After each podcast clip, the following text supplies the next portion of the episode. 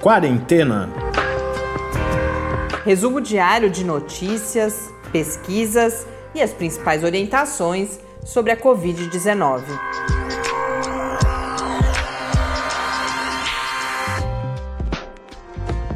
Quarentena, dia 78. Olá, começamos agora o 78º episódio de quarentena e começamos hoje também mais uma semana acompanhando a pandemia de Covid-19 no mundo e principalmente aqui no Brasil. Eu sou Mariana Petzo. Eu sou Tarso Fabrício. Quero, antes de mais nada, mandar um grande abraço para o Bernardo de Assis, que é ator no Rio de Janeiro, nos mandou uma mensagem, falou que acompanha o podcast desde o episódio 19. Nossa, é um ouvinte antigo. E o que eu tenho para dizer para você, Bernardo, é que a sua mensagem encheu o nosso coração. Ele vai entender o recado. No mundo, segundo a Organização Mundial da Saúde, neste momento são 6.057.853 casos de Covid-19, portanto, ultrapassada a marca oficialmente agora dos 6 milhões de casos, com 371.166 mortes. No painel da John Hopkins, esse número já é o de casos de 6 milhões 226.409 casos. No cenário mundial, a situação que chama atenção, que o Tais traz novidades hoje, é a do Irã. É, o Irã registrou 3 mil novos casos nas últimas 24 horas. Esse é o número mais alto registrado pelo país nos últimos dois meses. E, de acordo com as autoridades né, locais do Irã, isso é um problema sério, pois existe uma percepção das pessoas do país que o problema já passou, que não tem mais que se tomar os cuidados, de manter as medidas de distanciamento. Então o Irã volta a ficar com o alerta é, ligado. No Brasil, os números ainda são bastante próximos daqueles oficiais registrados ontem à noite. Estamos gravando um pouquinho mais cedo hoje. Então, 516.084 casos e 29.344 mortes. Ontem o registro de mortes em 24 horas foi excepcionalmente baixo, 480.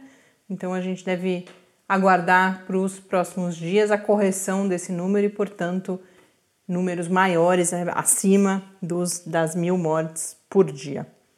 Inclusive hoje, na entrevista coletiva, e isso foi noticiado em vários veículos aqui no Brasil, o comentário da Organização Mundial da Saúde, mais especificamente do seu diretor executivo responsável pelo setor de emergências, que é o Michael Ryan, o pior ainda está por vir para a América Latina e, especificamente, ele falou também da situação aqui no Brasil.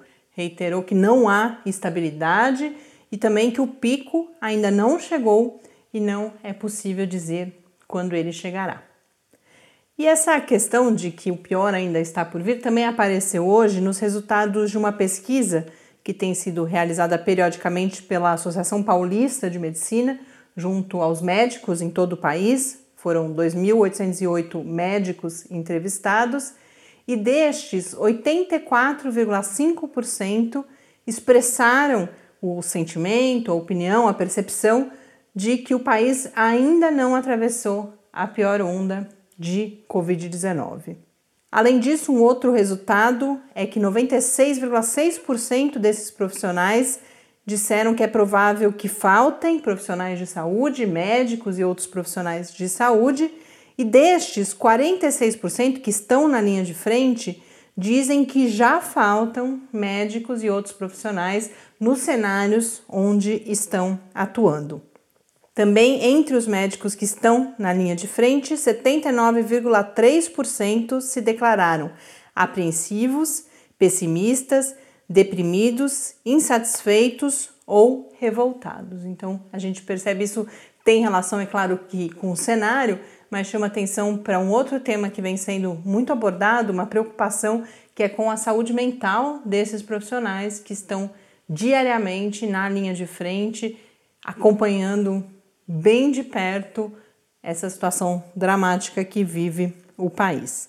E um último dado é a expressão de uma insegurança em relação ao Ministério da Saúde desde a saída do ministro Luiz Henrique Mandetta, então ainda antes né, do, dessa segunda saída em tão pouco tempo. E isso se expressa em uma avaliação do Ministério da Saúde como ruim ou péssimo, que subiu de 5% na última pesquisa para 43%. Então, uma mudança bastante significativa que a gente percebe. Enquanto a Organização Mundial da Saúde, médicos no Brasil alertam que os piores dias ainda estão pela frente, paradoxalmente, quase inacreditavelmente, a gente tem notícias de várias cidades, várias capitais, vários estados brasileiros que começam já a implantar as suas medidas de relaxamento das medidas de distanciamento. Em São Paulo, embora a declaração na cidade de São Paulo, embora a declaração do prefeito Bruno Covas hoje tenha sido de que ainda nada abre, que os protocolos precisam ser entregues pelos diferentes setores de atividade, que lembrando, no estado de São Paulo foi anunciada uma, uma fase de relaxamento gradativa e por fases a partir de hoje, mas o detalhamento ficou a cargo dos prefeitos e o prefeito Bruno Covas hoje deu essa declaração, mas aparentemente empiricamente não é isso que está sendo observado, né, Tarso? É, vários estabelecimentos comerciais, principalmente do centro de São Paulo, e isso também acabou é, sendo observado na Baixada Santista por vários colegas jornalistas, estão burlando essas regras e estão abrindo, estão reabrindo as portas e atendendo as pessoas como se nada tivesse acontecendo, como se fosse vida normal. Então é, é uma coisa preocupante, né? Que embora se fale em relaxar as medidas, numa reabertura, tem vários critérios, vários cuidados, é, cuidados né? que têm que ser adotados e essas lojas já estão abertas, funcionando, sem adequação, isso é, é complicado. É o que a gente falava antes. Para além do significado que as medidas têm em si, do impacto que elas podem ter, elas passam uma mensagem de que está tudo bem, de que já ultrapassamos a pior fase, ou até mesmo pode ser lido como que não há mais risco. E aí acontece esse tipo de coisa, que é a reabertura, não só a reabertura, mas a reabertura sem os devidos cuidados. Essa sempre foi uma preocupação. O, no Rio de Janeiro, na cidade do Rio de Janeiro, também foi anunciada hoje uh, um, uma estratégia, um plano de desconfinamento em seis etapas a partir de amanhã. Essas etapas viriam uma depois da outra com intervalos de 15 dias e de acordo com os indicadores. E na matéria que eu vi, o que se destacava para essa primeira etapa que começaria amanhã é a possibilidade de realização de atividades físicas ao ar livre, na praia, no calçadão, e também a reabertura de centros de treinamento esportivo, mas sem imprensa e sem público. E depois outras fases sendo previstas, ou seja, coisas parecidas com essa questão do escalonamento é colocada como não, mas a gente está fazendo com cuidado, é em etapas, mas além de a maior parte dos especialistas indicar que não há evidências para relaxamento nenhum, há esse problema, reitero, da mensagem que se passa quando se fala em relaxamento. E também no Recife. Lá, lá no Rio de Janeiro também tem um problema dos clubes de futebol que estão forçando a barra para voltar a treinar, para que o campeonato comece rapidamente, volte a ter os jogos tal. Os únicos dois times que se, estão se recusando a fazer isso são o Botafogo e o Fluminense. Estão dando um exemplo de que estão mais preocupados com a saúde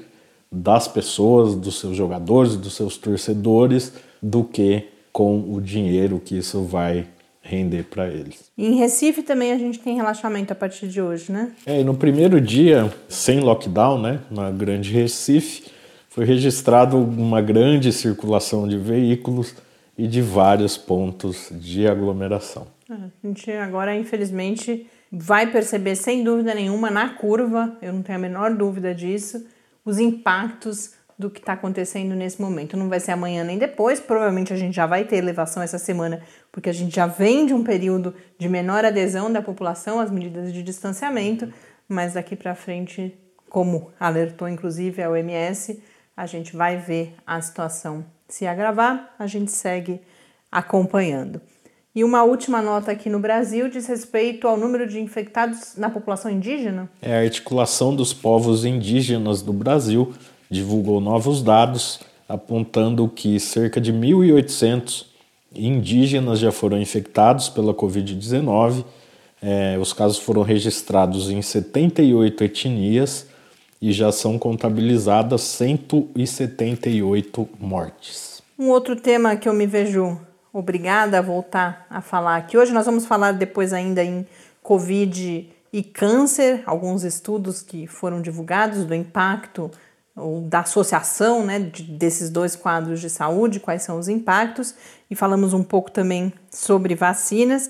Até esse momento a gente ainda não conseguiu gravar com o professor Bernardino, talvez tenhamos notícias aqui durante a nossa gravação, senão a gente fica sem o quadro hoje, a gente retoma amanhã. Às vezes acontece, porque professor Bernardino é médico, inclusive, então está bastante atarefado durante é, esses dias de pandemia.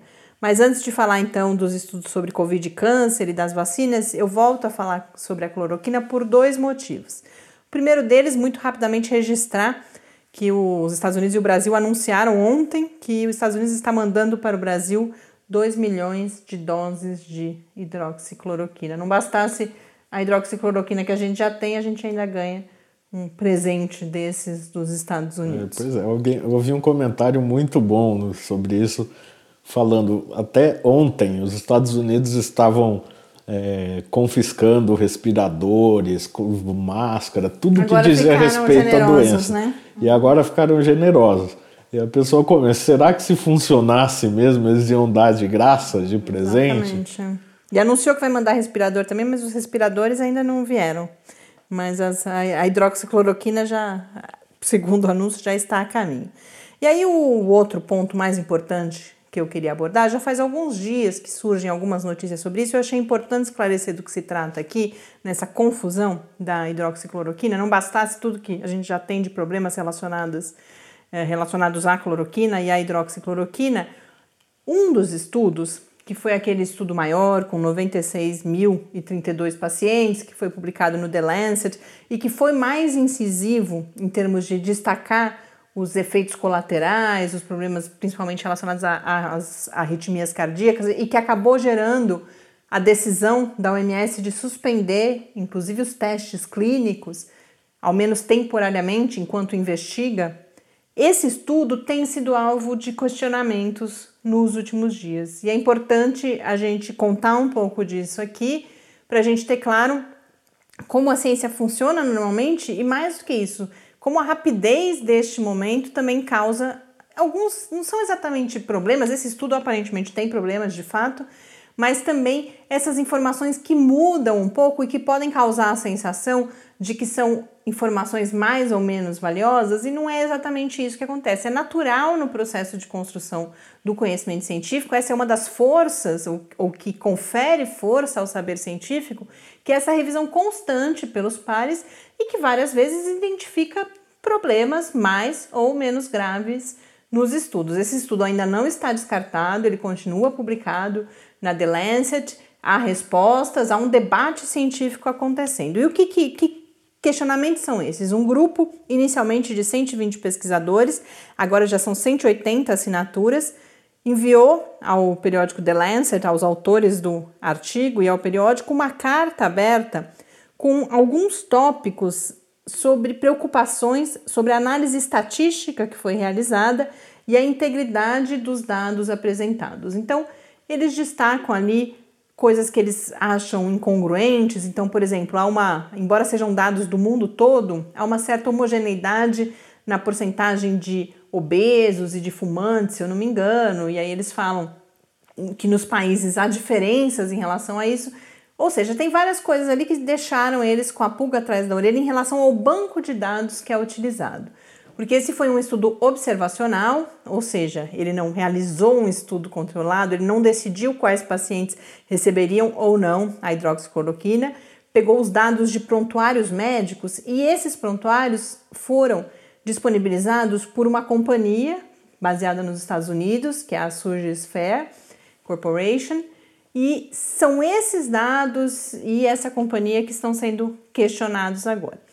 Os autores já responderam a algumas das críticas, o artigo já sofreu alterações, mas com a afirmação de que estão mantidos os resultados, mas a crítica ainda não cessou. O que os pesquisadores pedem é o acesso aos dados brutos, para que possa haver uma verificação independente dessas conclusões às quais os pesquisadores chegaram. Mas a companhia alega que são dados privados e são dados de hospitais para os quais ela presta serviço e que, portanto, ela não poderia disponibilizar esses dados. Mas tem duas observações que eu acho importante fazer. A primeira delas é que este é um debate posto ainda. Como eu disse, o estudo não foi descartado. E mesmo que isso venha a acontecer, a gente precisa lembrar que há estudos anteriores apontando a falta de evidência sobre a eficácia da cloroquina e a existência dos riscos na sua administração. O que esse estudo do The Lancet mudou é que, como ele é com um número muito grande de pacientes, ele acabou tendo esse impacto mais exacerbado, que foi a suspensão temporária dos testes clínicos pela OMS. E essa é a preocupação de alguns dos pesquisadores que questionam agora esse estudo, porque eles falam o impacto foi muito grande, quando você não pode nem fazer os testes clínicos, pode ser que a gente passe pela pandemia sem ter resposta a essa pergunta, se a cloroquina e a hidroxicloroquina, porque a gente não tem ainda uma conclusão final. O que a gente tem é uma falta de evidência e a existência de indícios de efeitos colaterais. E tudo isso leva a uma postura que é de cautela, essa que é a recomendável. Mas esse estudo levou a decisões um pouco mais extremas, especialmente essa da OMS. Então a gente segue acompanhando o debate. Um dos signatários dessa carta, inclusive, é um pesquisador brasileiro da Fiocruz, e agora à tarde eu já entrei em contato com ele, mandei uma mensagem. Se a gente conseguir, a gente traz ele para conversar conosco sobre isso aqui no Quarentena também. Eu anunciei antes estudos sobre câncer e Covid-19 e estes também foram publicados no The Lancet. Dois estudos publicados na semana passada. Um realizado nos Estados Unidos com 928 pacientes com quadro de câncer e que testaram positivo para a Covid-19 e um outro estudo realizado no Reino Unido com 800 pessoas. Nos dois estudos, tivemos taxas de mortalidade mais elevadas do que aquelas encontradas na população sem outras comorbidades e sem câncer, especialmente. Então, no estudo dos Estados Unidos, 13% dos pacientes morreram em até 30 dias, ambos tiveram esse prazo de 30 dias de segmento. Nos Estados Unidos, 13% morreram e no Reino Unido, 28% morreram. Mas no próprio The Lancet há um comentário sobre esses dois estudos, e aí os pesquisadores alertam que há muitos dados faltando. Não faltando por má fé ou por um problema, mas que o estudo é limitado pelo tipo de dado que coletou e que essa alta mortalidade, por exemplo, pode estar sendo influenciada pelo fato de que só se está olhando para pacientes hospitalizados, que já são aqueles pacientes numa condição agravada da doença dentre outras limitações que são apontadas. Mas o principal que esse comentário destaca é que ambos os estudos verificaram a ausência de uma relação entre estar em tratamento para câncer e principalmente estar recebendo quimioterapia e alta na mortalidade. Havia uma preocupação com. Hum, é uma dúvida ainda. O comentário diz, inclusive, que ainda há conhecimento por ser produzido se a quimioterapia e outros tratamentos tornariam mais alta essa taxa de mortalidade. O que esses dois estudos indicam é que não. E, portanto, o comentário, que é de um terceiro autor que, que vai comentar os dois estudos, é que o que de mais importante esses estudos mostram é que o tratamento deve ser oferecido a pacientes com câncer, mesmo durante a pandemia, se isso for possível de uma forma segura. Porque um dos estudos, inclusive, o que foi realizado nos Estados Unidos, também mostra que a cirurgia não aumentou, estar se recuperando de cirurgia não aumentou a taxa de mortalidade. Então, tanto a quimioterapia quanto o tratamento mais invasivo, a cirurgia, aparentemente não tem relação com o aumento na taxa de mortalidade. E curiosamente, no segundo estudo, o uso de cloroquina aparece relacionado a um risco aumentado de morte. Embora o comentário diga que pode ser um viés também, porque geralmente é para os pacientes mais graves que se administra a cloroquina e a hidroxicloroquina. E por fim, falar rapidamente sobre vacinas, porque este foi o tema do relato de situação da OMS hoje. Como eu já contei várias vezes para vocês aqui, a OMS todos os dias, quando divulgo os números, ou quase todos os dias, ela elege um tema para falar em profundidade. E hoje o tema foram as vacinas. Ela faz uma espécie de prestação de contas de um grupo de trabalho criado há cerca de três meses para coordenar os esforços em todo o mundo de desenvolvimento de vacinas. Então, ela vai listar várias iniciativas que já foram concretizadas. A primeira delas é a de mapeamento das pesquisas, e nesse mapeamento a OMS já conseguiu identificar 120 candidatas, então ao menos 120 não grupos, porque alguns grupos estão trabalhando com mais de uma alternativa, mas 120 alternativas de possíveis vacinas contra a Covid-19 estão em estudo em diferentes fases, é claro, nesse momento. E um dos esforços que a OMS fez foi o estabelecimento de critérios, porque a gente já discutiu isso aqui antes, é, é preciso otimizar os recursos disponíveis, inclusive as pessoas disponíveis para a realização dos testes de fase 3, que exigem centenas de pessoas. Se a gente fosse desenvolver as 120 vacinas até o fim, não, não haveria pessoa suficiente para testar. Então, mas além disso, vários outros recursos que precisam ser otimizados. Então, há um grupo trabalhando no estabelecimento desses critérios. Eles produziram também um documento com características desejáveis para vacinas seguras e efetivas, ou seja, uma série de diretrizes para organizar globalmente esse esforço. Nesse sentido, desenvolveram também um protocolo para a realização de estudos randomizados controlados que sejam articulados em termos mundiais. Fizeram algumas chamadas já de laboratórios interessados em participar de diferentes etapas desses estudos e mantém o grupo de trabalho sobre os chamados estudos de Human Challenge, que são aqueles que se prevê que as pessoas sejam propositalmente expostas ao vírus para verificar se são infectadas ou não. Há uma série de questões éticas envolvidas, mas a gente vê que a manutenção do GT e a OMS falar disso agora mostra que esta é uma alternativa que está sendo considerada seriamente para tentar acelerar o processo de desenvolvimento de uma vacina contra a Covid-19. E duas outras notícias divulgadas hoje envolvendo a questão das vacinas. Uma foi o anúncio de que o Brasil integrará um desses esforços da OMS. Não é ainda. Eles, a gente, quando a gente fala do Solidarity, por enquanto esse é um grande estudo coordenado pela OMS para o desenvolvimento de fármacos, não da vacina. Mas todos esses esforços da OMS querem criar uma espécie de solidarity também para as vacinas, mas não é disso ainda que a gente está falando, é uma outra iniciativa de articulação criada pela OMS sob a responsabilidade da Costa Rica, que chama CETAP União de Acesso à Tecnologia para a Covid-19, envolvendo 30 países, a grande maioria deles países em desenvolvimento, e hoje foi feito o anúncio de que o Brasil também integra esses esforços.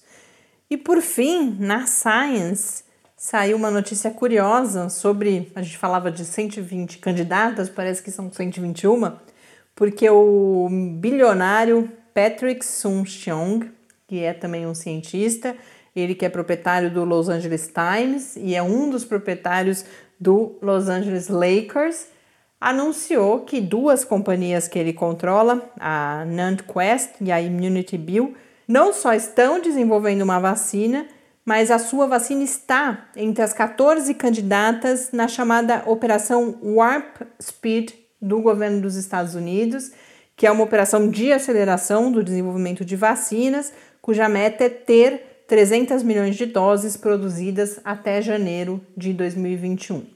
Ele deu detalhes e esse texto na Science fala, inclusive, qual é a estratégia que está sendo utilizada Há todo um questionamento, porque ninguém sabia dessa vacina, a própria OMS não lista essa vacina entre aquelas que estão em desenvolvimento, mas ele falou, esse anúncio dele foi feito numa reunião há alguns dias com investidores e também com a imprensa, e o que ele disse é que ele ainda não tinha falado sobre isso, porque ele em geral é questionado sobre os projetos dele, que ele faria muita propaganda, mais propaganda do que ele de fato oferece, mas eh, a gente aguarda a confirmação, inclusive, pelo governo dos Estados Unidos, porque o que ele fala é que está na fase final para inclusão em um estudo com macacos da eficácia dessa vacina.